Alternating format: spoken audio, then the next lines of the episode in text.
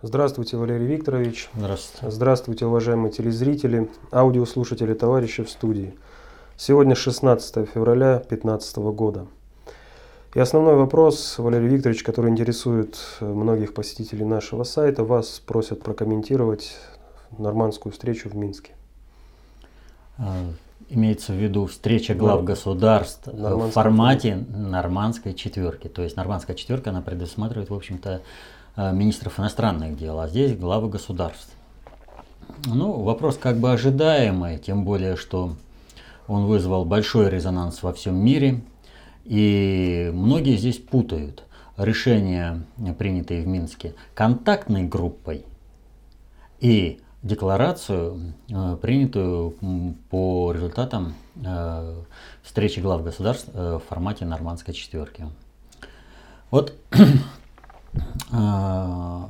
когда рассматривают различные варианты того, какой результат достигли вот эти переговоры в Минске, то рассматривают что угодно, кроме того, что реально там произошло.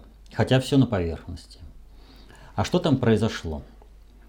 А, вот кто не знает о том, что переговоры длились 16 часов. И вот э, переговоры длятся 16 часов, и никто не задает себе вопроса, а почему переговоры длились 16 часов? Что же заставило лидеров государств э, вести вот эти переговоры без перерыва. Вот просто без перерыва. Нам говорят, что, ну, с Запада идут, что вот мы там Путина заставили, как он там не крутился, но он приехал в Минск, и мы его все равно там заставили сделать то-то, то-то.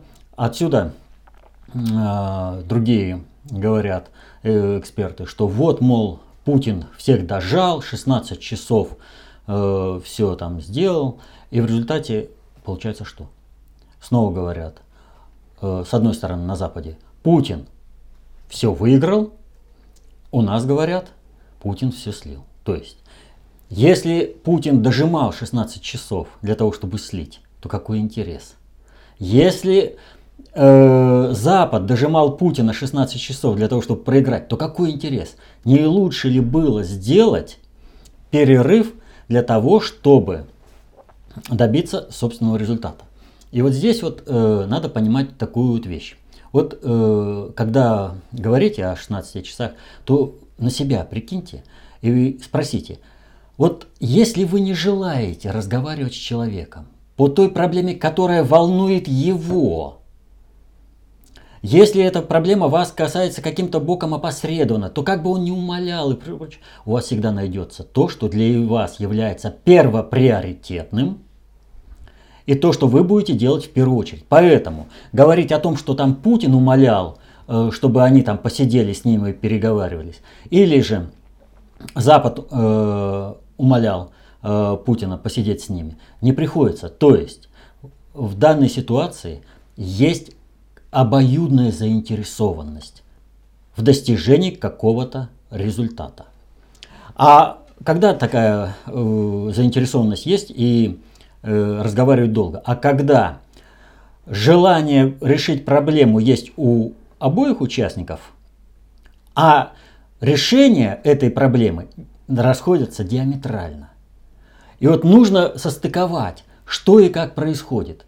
И вот министр иностранных дел России Лавров, комментируя о том, что э, произошло, э, вернее, как идут переговоры, он сказал супер, все супер.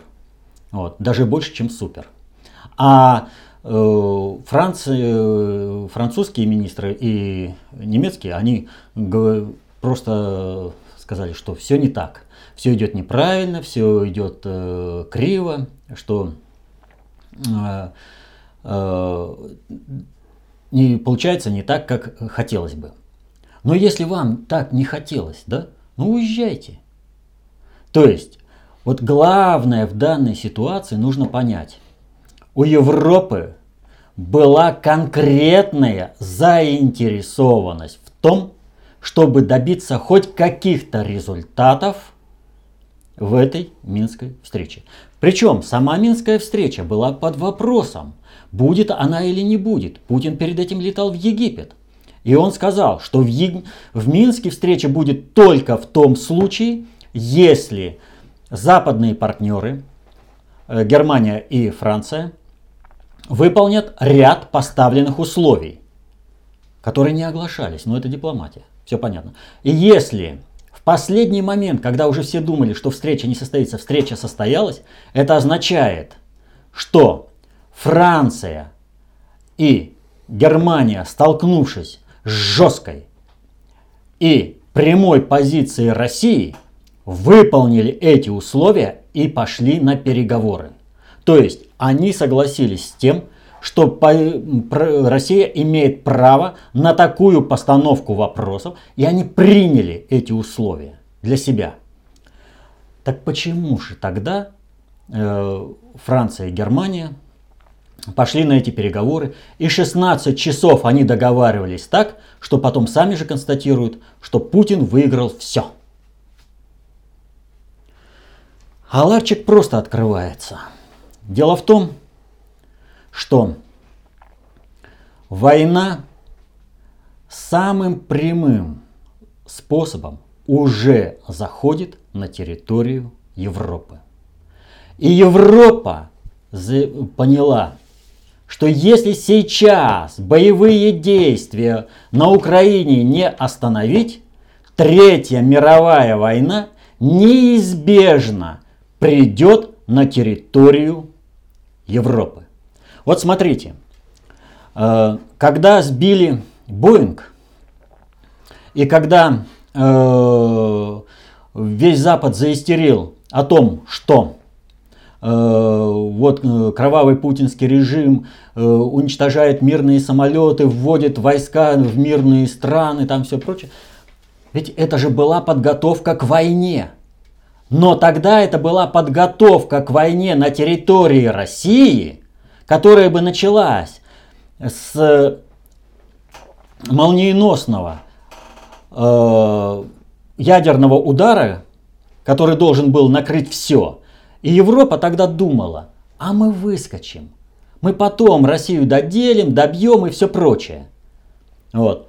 Тогда Европа ни на какие переговоры не шла. Она не сидела 16 часов э, в Минске. У них не было заинтересованности, потому что война шла в Россию. Но Россия выстояла. Не дала развязаться Третьей мировой войне. И теперь, когда стоит жесткий заслон по шестому приоритету именно со стороны России, а Соединенным Штатам для сохранения своего доминирующего положения мирового жандарма необходима Третья мировая война, у них остается одно направление – Европа. И война пошла в Европу. И вот здесь вот смотрите, сейчас практически нет ни одного э, политика в Европе, который бы не признавал опасность Третьей мировой войны. Одни в большей степени, другие в меньшей степени, но так или иначе все заговорили о том, что в Европу идет война. И обратите разницу какая. Если во Франции о Третьей мировой войне говорят э, с опасением, со страхом и все прочее, то в Германии творится просто истерия у политиков. Почему? Да потому что Германия проиграла Вторую мировую войну. И она понимает, что для Германии может составлять третью мировая война. А вот Франция из Второй мировой войны вышла победителем. И только сейчас она в конфронтации с Россией может попасть. Но и они понимают, что мало не покажется, если начнется война. Все европейские предприниматели сейчас прекрасно понимают, что если война придет в Европу, то будет разрушаться не инфраструктура и заводы Донбасса, а инфраструктура Запада, заводы РУРа. И они этого не хотят. Одно дело это когда здесь. Русские убивают русских, а другое дело, когда война придет туда. И поэтому Оланд и Меркель 16 часов сидели и разговаривали с Путиным по одной единственной причине. Они работали на то, чтобы война не пришла на территорию Европы. И здесь вот Европа, она всегда решает свои вопросы, э, свои проблемы всегда э, за счет кого-то. Колониального мира. И в данном случае она желает все вопросы решить за счет России. Именно этим обстоятельством и обусловлен 16-часовой марафон переговорный. Они пытались все переложить на Россию и решить все проблемы за счет России. Ничего не получилось. Они столкнулись с жесткой позицией России. Не хотите? Получите войну. Не хотите войну? Давайте договариваться о мире. Давайте делать все, чтобы на Украине война прекратилась. Давайте, Порошенко, стройте так, чтобы он э, полностью работал на то, чтобы прекратить войну. И непри, вот эта несгибаемая, четкая позиция Путина принесла свои результаты. Что касается договоренностей контактной группы, то здесь не надо обольщаться. Повторю, что для строительства государственности э, Луганской и Донецкой республики Минский формат – это этап инсту, институализации государственности, а не достижение конкретного результата. Хотя конкретный результат приветствуется. В данной же ситуации э, можно даже не сомневаться, что достигнутое перемирие будет, ну, может быть, чуть менее интенсивным, чем были предыдущие перемирия. Тем более, что ликвидировать э, Дебальцевский котел э, просто необходимо. Вот э, в группе ВКонтакте ФКТ Алтай, э, вот ссылку да, это поставили на нашем сайте, да, там опубликовано э, два материала. Один из Süddeutsche, карта о положении на сентябрь и положи, э, фронта и положение на февраль. Э, в районе Дебальцева. И э, интервью, вернее не интервью, а с интервью, статья из Deutsche Welle, где э, Порошенко говорит о том, что никакой амнистии э, террористам, сбившим пассажирский Боинг, не будет. Вот эти слова Порошенко – ответ, почему украинская Э, армия, подчиняющаяся киевской банде, не считаясь ни с какими потерями, прет к месту падения сбитого самолета. По, а ведь э, Порошенко об этом сказал, что по итогам Минска это не будет такой амнистии. Так вот, понимая и зная, кто сбил самолет, для Порошенко принципиально важно уничтожить все, что осталось на земле. Перепахать там, потому и армия и брошена в наступление именно в этом направлении. Для них не является принципиально важным рассечение там Луганска и Донецка. Для них принципиально важным является уничтожение места падения самолета. Потому что в Минске ему сказали, все, кто участвовал в сбитии этого самолета, никакой амнистии не подлежат. И Соединенные Штаты в данной ситуации не спасут. Потому что Соединенные Штаты уже спасают себя. Они отдают он золото той же Голландии, лишь бы только себя замолчать. А вот Соединенным Штатам нужно будет кого-то сдавать. И Соединенные Штаты киевскую банду сдадут на раз. Вот поэтому они туда рвутся. Поэтому Дебальцевский котел необходимо уничтожить. Вот надо сказать а, что Захарченко действует абсолютно правильно. Вот он вообще отдельную благодарность за то, как он проводил Минскую встречу. Так вот, э, то, что Дебальцевский котел не подпадает под перемирие, что необходимо только сдаться и все, так вот не линия фронта. Это прорвавшиеся боевики, террористы, которые обстреливают мирные города, Э, на территории Донецкой республики.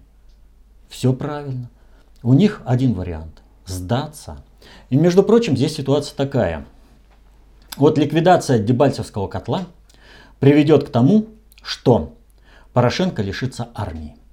Вот по расчетам Геращенко, у них сейчас на юго-востоке сконцентрировано 50 тысяч. Из них чисто на фронте 15 тысяч. Но есть один такой маленький аспект. Среди воюющих большая часть это так называемая ВСУ, Вооруженные силы Украины. То есть то, что более или менее контролирует Порошенко. А также э, карательные батальоны, подчиняющиеся э, Аваку, то есть Яценюку. А вот все, что контролирует Коломойский, так или иначе выведено из активной зоны действий, боевых действий. То есть, когда будет разгромлен Дебальцевский котел, то Порошенко лишается армии. Сформировать армию на основе тыловых офицеров и э, офицеров военкомата, ну это несколько иное качество армии, э, чем э, то, которое сейчас есть. А там ведь 6-8 тысяч из 15, ну пусть даже из 20.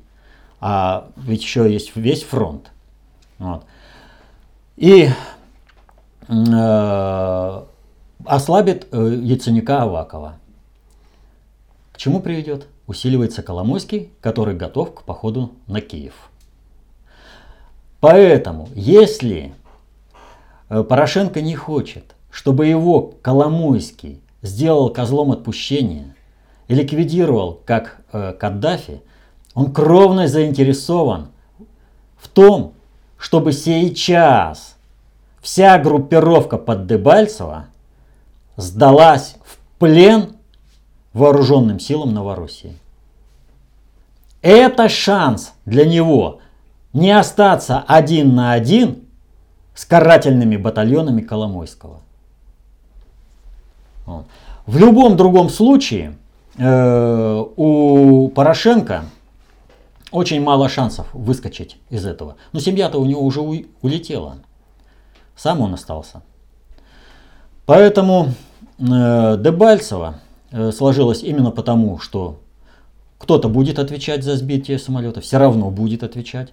И Порошенко не желает отвечать, потому что он напрямую завязан э, на сбитие этого самолета. Поэтому никаких жизней солдат армии, которых э, мобилизуют по всей Украине, ему не жалко ради одной цели – не оказаться на скамье подсудимых. Хотя он там окажется, в любом случае. То есть ему э, в Минске, в общем-то, Э, выбор небольшой был, сказано. Сядешь на скамью подсудимых, зато жив останешься. Тебя не повесят ни на танковом стволе, э, не казнят, как э, Каддафи. Вот. Так что здесь ситуация по Минску можно сказать следующее. Россия добилась практически всего, что ставила сохранена территориальная целостность Украины, определена приоритетность э, в плане государства образования Донецкой и Луганской республики, то есть они в принципе являются первоприоритетными наследниками э, государственности Украины. И соответственно этому Украина э, будет переформатирована по тому варианту который не предусматривает войны и который предусматривает возможность отстояться, одуматься жителям Украины и нормально трудиться, то есть э, нейтральное демократическое государство. Именно вот в этом плане все договоренности достигнуты. И главное, здесь нужно понимать вот э, что. Европа пошла на это соглашение. Пошла вопреки э, давлению Соединенных Штатов, которые заинтересованы в том, чтобы э, развязать войну, и оно давит на Европу. Но у Европы есть свои интересы, и их прижало. Кошка, загнанная в угол, становится тигром. Так вот, Соединенные Штаты своим желанием разжечь Третью мировую войну на территории Европы загнали Европу в угол. И у Европы один шанс дружить с Россией, если не хотят сгореть в пожаре ядерной войны. Вот. Что касается Порошенко, Франс-24 опубликовала интересную статью. Реализация минских договоренностей э, этот тест на добросовестность Порошенко. То есть его и здесь, в принципе, сливают. То есть уже готовы переформатировать э, киевскую банду и со стороны э, Европы. Э, несколько подвопросов в связи со встречей в Минске. Валерий Викторович, прокомментируйте, пожалуйста, действия президента Беларуси Лукашенко на этой встрече. А что комментировать? Лучше, чем сам Александр Григорьевич прокомментировал, тут не, не скажешь. Когда э, какое отношение вы имеете к договоренности, он сказал, а я что? Я ничего, я подай патроны. Мне главное принести, обеспечить и все прочее. Ну, у меня встречаются, я должен это делать. Он оправдывался перед своими кураторами на Западе. Он думал, что если он не участвовал в этом, что если э, цели установления мира на Украине, которые преследует Россия, э, все-таки реализуются, вот, то он всего лишь, ну я же, вы же сами сказали, что я должен минский формат поддерживать, должен обеспечивать все. Вот. Но не повезло ему. Журнал Economist опубликовал интересную карикатуру, где, э, как все утверждают, о том, что э, там Лукашенко перепутали с Порошенко. Вот. И Путин, э, там, который Оланд, э, Меркель, Путин и э, Лукашенко. Лукашенко. Так вот, э, Путин протягивает руку в форме автомата Лукашенко. А на Лукашенко одета э, шапочка такая, э, пуштуны обычно ходят в такой шапочке, и на ней написано Украина. То есть э, Лукашенко прямо сообщено. Ты не выполнил волю хозяина, ты плохо старался выполнять эту э, волю, поэтому получи такие же события, как на Украине. У тебя сейчас будет Майдан. А в последующем шапочку ведь не зря одели исламские боевики, все прочее. Это основная сила, которая придет и будет воевать э, но не только на Украине, но и э, в Белоруссии. То есть ему хозяин ответку прислал за то, что не получилось, тебя зачем сюда послали? Тебя поставили это, курировать Белоруссию. Ну, кстати, эта карикатура также уже опубликована в нашей группе ВКонтакте в КТ Алтай. Да, черная метка Лукашенко. И еще один вопрос. Прокомментируйте вот тот видеоролик, где был заснят Порошенко с Лукашенко, где Порошенко говорит о так называемой грязной игре. Ну, мы уже сколько раз говорили, что Лукашенко, в общем-то, в одной лодке с Порошенко. Вот. И, соответственно, этому он противостоит Путину. Вот вспомните, ну не было случая, когда Александр Григорьевич мог вставить палку в колеса России и интеграции, он этого не делал. Но всегда же делал. Вот абсолютно всегда. Поэтому, естественно, другое дело, что кто-то счел необходимым слить эту информацию. Вот. А для чего? А надежда такая. Сейчас мы готовим Майдан. Без России, без поддержки России, в Беларуси Майдан получится. Если Лукашенко будет поддерживаться Россией в какой-то степени, Майдан не получится. Поссорить. Но мы и так знаем, что из себя представляет Александр Григорьевич Лукашенко, а Майдан не, нам не нужен.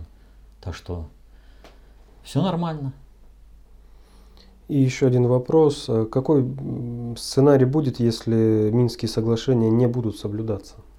А я про это и говорил, что эти Минские соглашения, э, вот э, имеется в виду контактная группа, э, они будут соблюдаться так же, как и все предыдущие. Вопрос заключается в другом. Встреча-то была другая. Понимаете, вот здесь путают встречу в нормандской четверке, нормандского формата, нормандского формата но глав государств. Вот. Хотя Порошенко какой он глава государства? Он в своем государстве-то ничего не может контролировать. Там и государства-то нет. Остатки государственности на Украине разрушаются. Вот. А есть три государства. Россия, Франция и э, Германия. Так вот, у них договоренность одна. Войны на континенте не должно быть. Что будет? Третья мировая война будет. А что касается договоренности контактной группы, то хотелось бы, чтобы они выполнялись. И это, в общем-то, определенные условия Порошенко. Э, чем меньше будет крови и чем э, спокойнее будет проходить становление э, государственности Луганской и Донецкой республики, тем выше шанс э, э, того же Порошенко получить меньше срок на скамье подсудимых. Вот. А Второй, кто имеет шансы остаться в живых э, на скамье подсудимых, это Яценюк. А ну а Турчинов только петля. Он самый тупой и самый упертый. Вот из, параш... из, из этой троицы. У него, как Нюрнбергский трибунал, повесить. У него вариантов никаких. А вот Яценюк хорошо сливает э, киевскую банду, хорошо работает на э, переведение управляем, управления на э, Европу. Порошенко на это э, хорошо работает. А это все снижает меру кровавости текущих событий и грядущих тоже. То есть позволяет э, перевести в формат э, нормального государственного управления, когда государственные силы, пусть там э, армия Украины, пусть там МВД, но они зачистят э, батальоны Коломойского и батальоны правого сектора. Этих э, в любом случае в расход. Их для этого и воспитывали. Ну вот говоря о войне на Третьей мировой, Наталья как раз э, спрашивает, а как, собственно, может война переброситься на Европу? Каким а, а все очень элементарно просто. Э, Украина, если вы посмотрите, заключает очень много различных договоров э, с, при, со странами так называемыми, с государствами так называемыми Прибалтики и Польшей, а также э, с бывшими странами соцлагеря. Вот, например, э, видео э, появилось, где ящики из-под боеприпасов, они еще в социалистическую Румынию отправлялись из Советского Союза, а теперь они расходуются на территории Украины. Так вот, суть какова? Особенно вот эта четверка вышеградская. Польша и Прибалтика – они э, делают э, совместные э, программы вместе с Украиной. И они как государство втягиваются в непосредственный конфликт на территории Украины. А они страны НАТО. А дальше уже цепная э, реакция. Как только вооруженные силы Польши будут втянуты в вооруженный конфликт на Украине, а именно к этому идет. И польские генералы прямо говорят, победить Россию невозможно.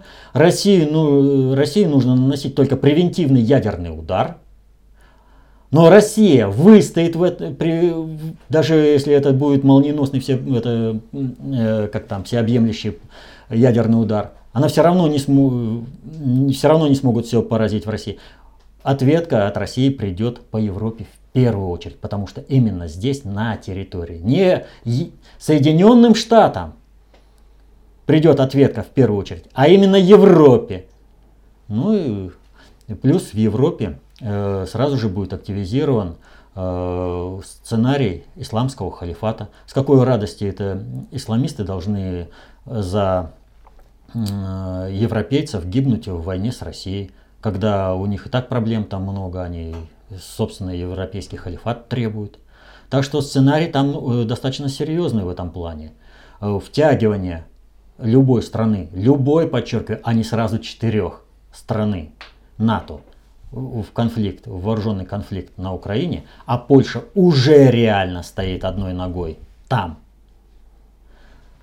Вот поэтому-то и заистерили, что не сегодня, а завтра Польша может вообще быть втянута в войну на Украине по полной программе, и тогда уже Соединенные Штаты, выворачивая руки и на общей истерии, волне истерии против России, э, организовать общественное мнение, давление на Россию. Ну, это война, другими словами. Ну вот э, вся элита, она, в общем-то, это уже понимает на, в Европе. Вот. Еще толпа не совсем это понимает, а элита уже сообразила. Э, ну, Россию никому не жалко. Им себя жалко. Поэтому они идут на переговоры, поэтому они сливают киевскую банду. Следующий вопрос. Ну, в Минск э, Путин э, прилетел после его визита в Египет. И наши товарищи также просят прокомментировать этот визит. Ну что, нормальный визит страны, которая осуществляет глобализацию, вот, э, которая ведет глобальную политику, а не только внешнюю политику. И э, переключение, э, так скажем, следования Египта из фарватера Соединенных Штатов в фарватер России, э, это, в общем-то, новый вариант глобализации с учетом интересов Египта, а не как Соединенные Штаты делали в ущерб интересам Египта. Так что нормальный, обычный рабочий визит. Ну, вот в связи с этим визитом также вопрос. Прошла новость, что тендер на поставку крупной партии истребителей в Египет достался французам с их э, «Рафалями». Россия же со своими МиГами 35 снова, как и в случае с Индией, осталась неудел. Поясните, а как же крах государственности Франции после истории с Мистралями, о которой вы говорили не так давно? И связано ли появление вообще этой новости в связи с этим визитом? Значит, я говорил не о крахе государственности, а о крахе государства. Потому что государственность так или иначе должна сохраняться даже в, в чисто колониальных государственных образованиях, иначе не будет управления. Что же касается, как же это так, ну, некоторые, наверное, думают, что это э, как с одной ступеньки на другую перепрыгнуть. Все социальные вопросы, э, все социальные процессы, они инерционны. И они требуют определенного времени для их реализации. То есть произошло какое-то системное событие. Вот, например, в 1989 году Э, Горбачев подписал капитуляцию на Мальте. Но до краха Советского Союза прошло еще целых два года. Это как э, государство рухнуло. Что, э, в примере же с э, Францией, то перестройка, которая началась в 1985 году, и когда мы начали уходить Э, с рынков э, поставки вооружения и открылась многовекторная, так скажем, политика наша. Мы со всеми дружить, террористические режимы не поддерживать. Вот. Это было в 1985 году.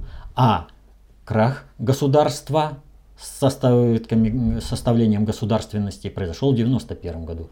То есть 6 лет. Так вот, э, теперь возвращаемся к этому. Я уже говорил, кошка, загнанная в угол, становится э, тигром. И это все реально понимают.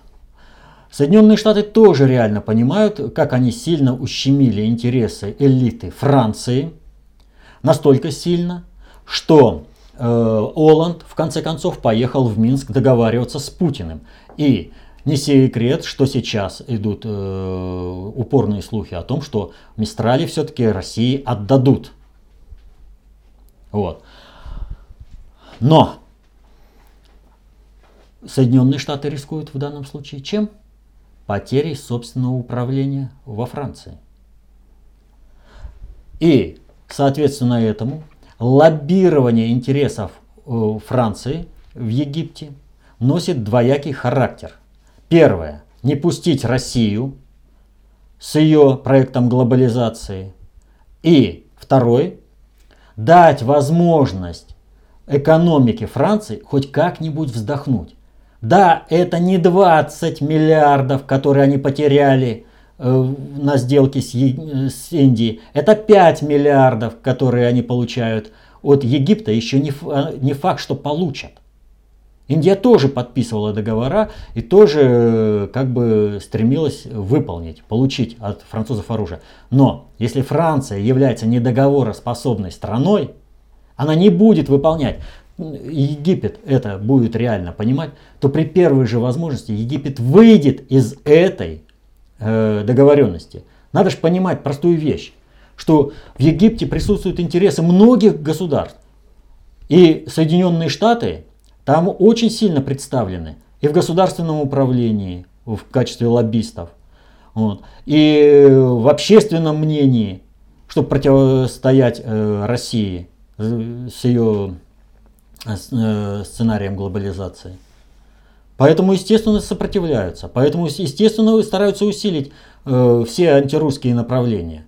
Даже за счет э, как бы собственного ущерба. А в данной ситуации они все-таки, э, забрав большую конфетку у Франции, Индия себе позволила выйти из этого договора, а Египет э, еще не может себе позволить э, выбрать российские самолеты. Поэтому э, выбрал пока французские. Но будут ли эти поставки, э, будет ли реализован, это еще вопрос. И во многом этот вопрос зависит от того, будут поставлены Мистрали или не будут. Потому что Египет не будет, вот, вот любой патриот, э, который там будет у руководства страны, он не пойдет на то, чтобы ставить страну в зависимость от третьих стран. Ну, а вот здесь, э, как пишет Евгения, Путин уже подарил Э, Ассиси автомат Калашникова. Обменялись подарками, а, а Ассиси Путину картуш. Ну, опять же, о том, что Египет принял э, российскую концепцию глобализации, говорилось давно. Вспомните портреты Путина в Египте, которые были там, и много чего. А что касается подарков, ну тут вот, опять же, мы возвращаемся к Соединенным Штатам. Э, Путин подарил автомат Калашникова. Надо понимать, что в арабской культуре э, мальчика воспитывают воином. Не успел он э, начать там ползать, ему уже дают возможность играть с настоящим боевым оружием. Вот. Поэтому подарок оружия это очень хороший такой подарок, тем более оружие прославленное, вот, каким является автомат Калашникова. А вот э, то, что Обама подарил Ассиси набор для фондю, посуду. Это фактически оскорбление арабского мужчины воина, потому что кухня это, хотя лучшие повара мужчины, кухня все-таки домашняя это удел женщины. В первую очередь мужчина воин. Ну, Обама все делает для того, чтобы слить Соединенные Штаты. Следующий вопрос от Антона из Харькова. А, здравствуйте, Валерий Викторович. Вы постоянно подчеркиваете, что на Донбассе выстраивается новая украинская государственность. ДНР и ЛНР – единственные легитимные правоприемники Украины. Согласно законодательству государства Украины, киевская банда нелегитимна. Порошенко никто и звать его никто, никак и тому подобное. Как это соотносится с позицией официальной Москвы, которая признала киевскую банду, в том числе и так называемый парламент, законной властью? Кстати, из этого признания логически вытекает то, что ополчение Донбасса – это некие незаконные формирования, которые оказывают вооруженное сопротивление законной в кавычки центральной власти. А, Все не так. А, значит, для того, чтобы понять, э, что, какие решения были приняты государственным управлением России, нужно понимать, что власть – это реализуемая на практике способность управлять. Если мы желаем управлять реальными процессами, мы должны считаться с реальным состоянием дел. Реальное состояние дел, что есть некие э, формы государственности, базирующиеся в центре Киева, которые осуществляют управление процессами с тем или иным качеством а на территории неподконтрольной законным Луганской и Донецкой республики. То есть это есть незаконное и признана незаконность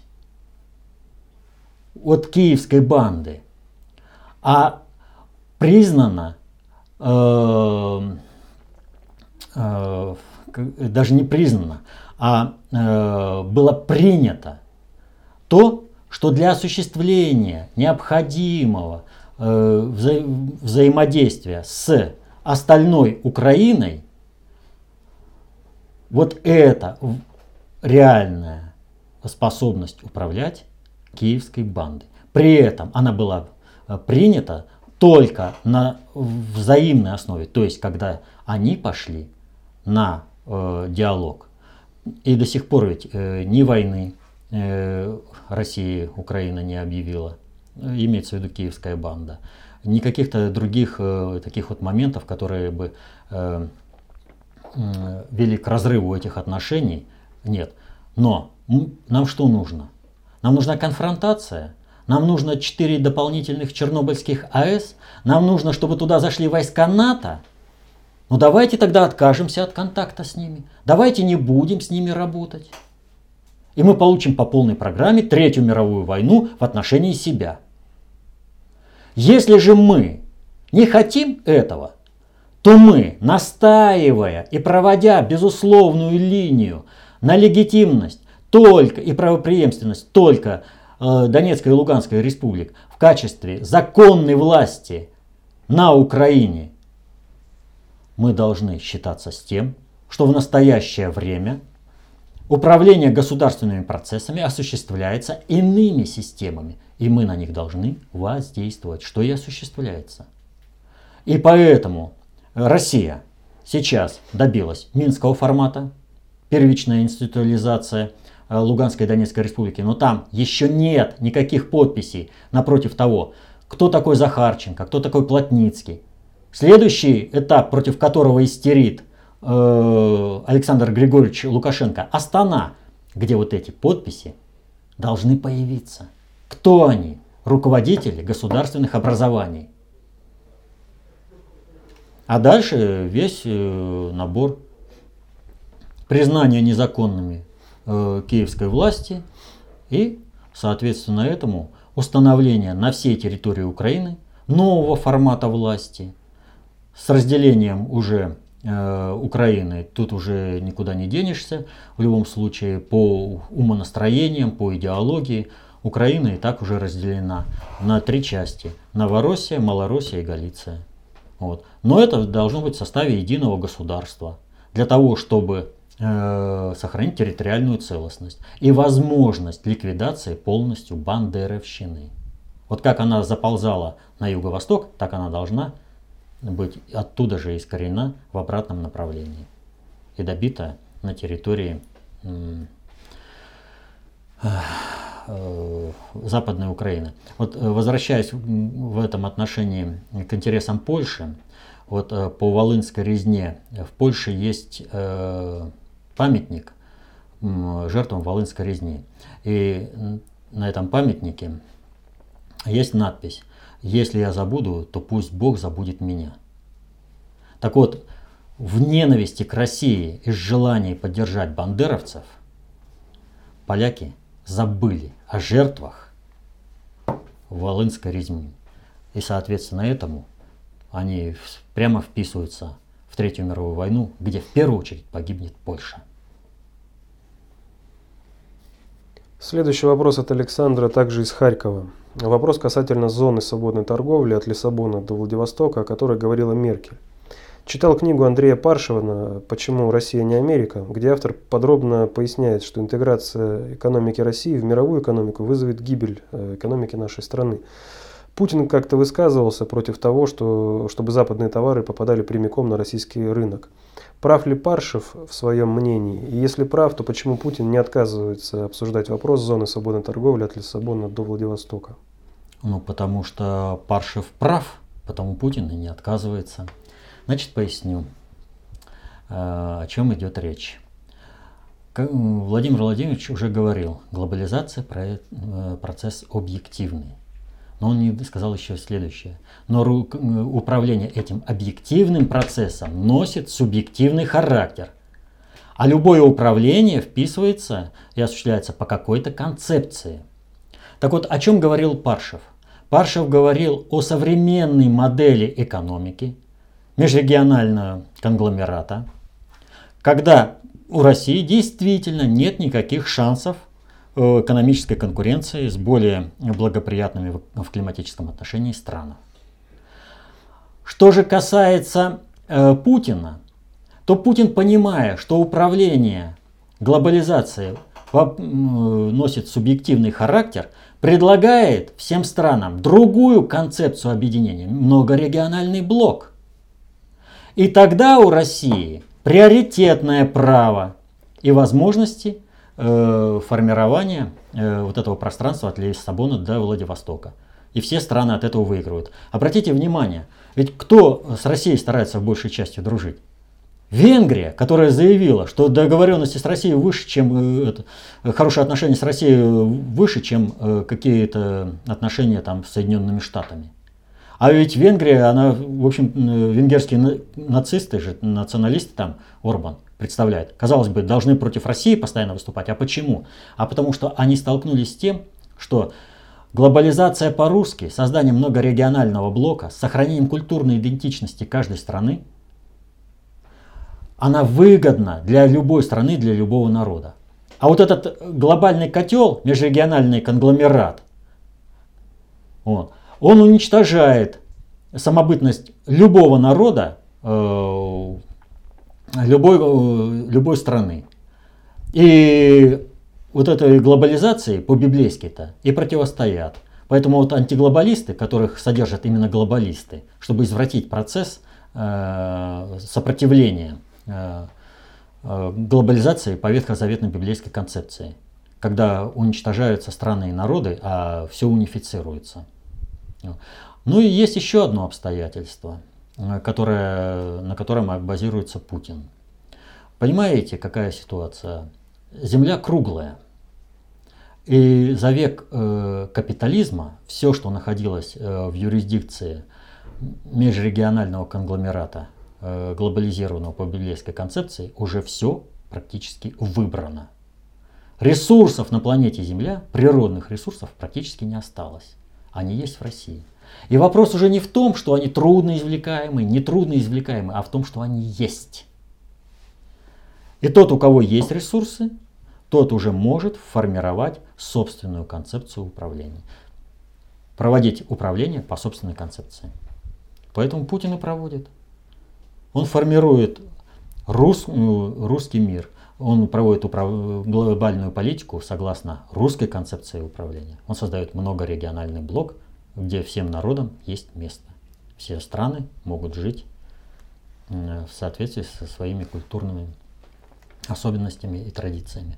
Естественно, если они находятся, эти культурные традиции, в русле Божьего промысла. Далее. Э, Постников Сергей просит пояснить, почему Ленин фактически пошел на раздел Российской империи и создал Союз Республик. Из материалов КОП мне известно, что Сталин пытался сохранить единую империю, а наш бывший разведчик в своем интервью передает мнение немецкого дипломата, что создание республик не по территориальному, а по национальному признаку является предпосылкой к будущим конфликтам, как это имеет э, место сейчас на Украине. Значит, есть два обстоятельства. Первое, все революционное движение, оно кем-то содержалось. Соответственно, этому и пребывание Ленина в той же Швейцарии, проживание, тоже э, было кем-то оплачено. То есть есть определенные обязательства.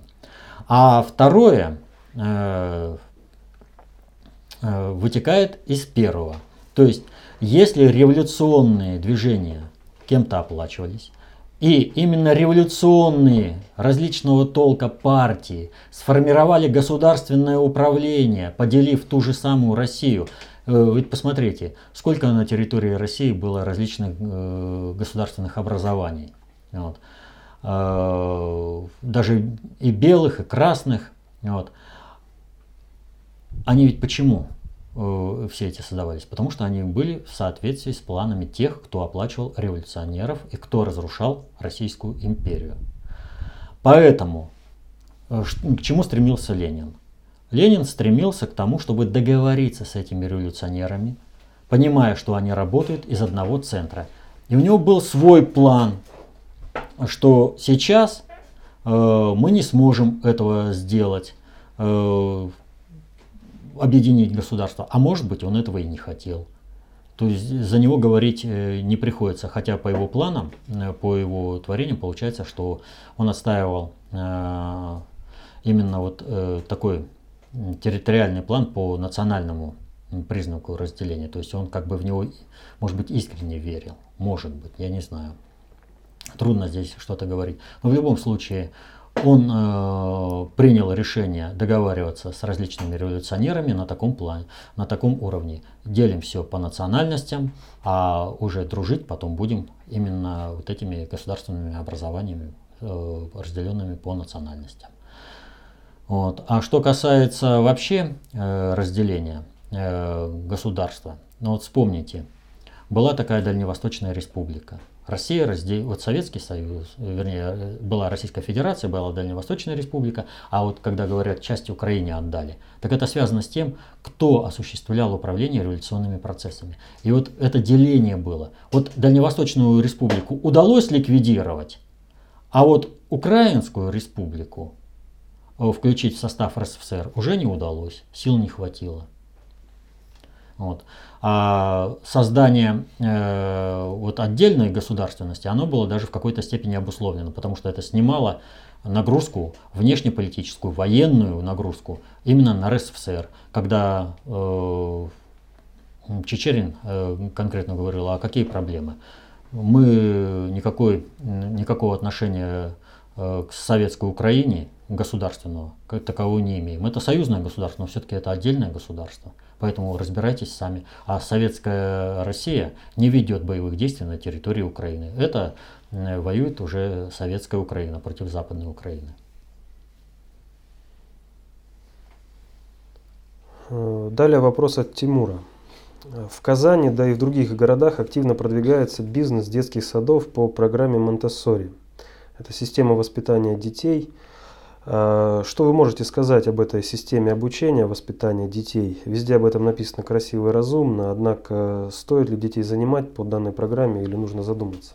Нужно задуматься по одной простой причине, что у человека все центры развиваются соответственно а, тому, как э, его сконструировал Бог, создал Бог человека, и поэтому каждый центр раскрывается в свое время.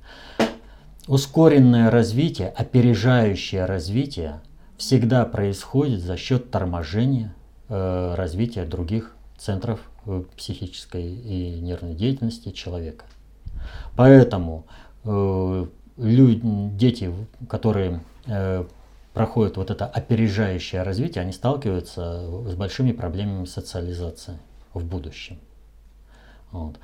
Поэтому стоит очень сильно задуматься над всякими программами опережающего развития, а не только монте Хотя некоторые элементы для э, развития ребенка, безусловно, брать нужно. Мир меняется, и, соответственно, этому ребенок, ребенку нужно больше информации. Но понимать нужно одно, что ребенка нужно учить тогда, когда к этому будет созревший. Нельзя опережать, поскольку Тогда это берутся ресурсы от развития других центров, его нервной и психической деятельности. Ну, это был последний вопрос на сегодня. И позвольте, Валерий Викторович, несколько слов о нововведениях на нашем Конечно. сайте. Э, уже сегодня в течение записи несколько раз упоминалось. Э, на нашем сайте появилась ссылка э, на нашу группу ВКонтакте ФКТ Алтай где вы можете также оставлять свои комментарии под э, теми новостями, которые размещаются в этой группе. И в правилах нашей рубрики «Вопрос-ответ» появилась ссылка на базу данных, где представлены все ответы, которые давал Валерий Викторович в рамках этой рубрики в виде э, тайм-кодов, которые были представлены под каждым видео в течение вот этого времени, с 13 по нынешнее время – и, соответственно, благодарим э, наших товарищей за проделанную работу и за текущую работу. Еще раз спасибо. Ну, ваше объявление все? Да.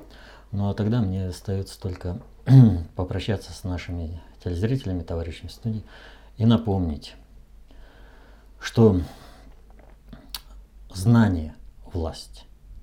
И вот эту власть нужно брать в свои руки. В книге Болеслава Пруса «Фараон» и в фильме э, «Фараон» есть такой эпизод, когда жрецы, зная о времени наступления затмения, э, сами ускорили и усилили бунт против себя ради одной цели, чтобы э, пик восстание против жрецов пришелся именно на это затмение. И тогда они, якобы общаясь с Богом, э, попросили за людей перед Богом э, прощения, и Бог смилостивился к жрецам и простил людей, но только при условии, что люди будут верно служить жрецам. Всего-то они знали о времени наступления затмения. Так вот, современное управление социальными процессами – протекает э, вот на этом же уровне. Многие, э, кто пытается сейчас комментировать э, договоренности в Минске и его результаты, они упираются в одно. Они в не, упираются в непонимание сути глобальной политики. Они не понимают, что та геополитика, которую им подсунули свыше, это всего лишь карго-культ. То есть создают что-то такое подобное там самолету, машины и думают, ну из соломы, например, сплетут и думают, что она будет той же адекватной машиной. Так вот, те, кто подсунул геополитику нашим экспертам, они просто смеются над дебилизмом тех, кто увлекается этой э, э, геополитикой. Это даже не песочница, это реально. Геополитика это карго-культ. Понять, что происходит, можно только поднявшись до уровня глобальной политики. Геополитика подсунута для того, чтобы продолжать осуществлять глобальную политику без э, угрозы того, что кто-то из аборигенов, из тех папуасов, которые населяют все страны и народы, с точки зрения глобального предиктора, сможет выйти на уровень глобальной политики и противопоставить свое понимание, разобраться в том, что происходит, и противопоставить свое управление. Поэтому давайте не будем им подыгрывать, давайте будем разбираться во всех проявлениях политики, внутренней, внешней, глобальной. Изучайте знания, изучайте достаточно общей теории управления, концепцию общественной безопасности. И тогда вы сами поймете, насколько глупа и примитивна вот это геополитика, которой нас пытаются кормить. До свидания. До следующих встреч.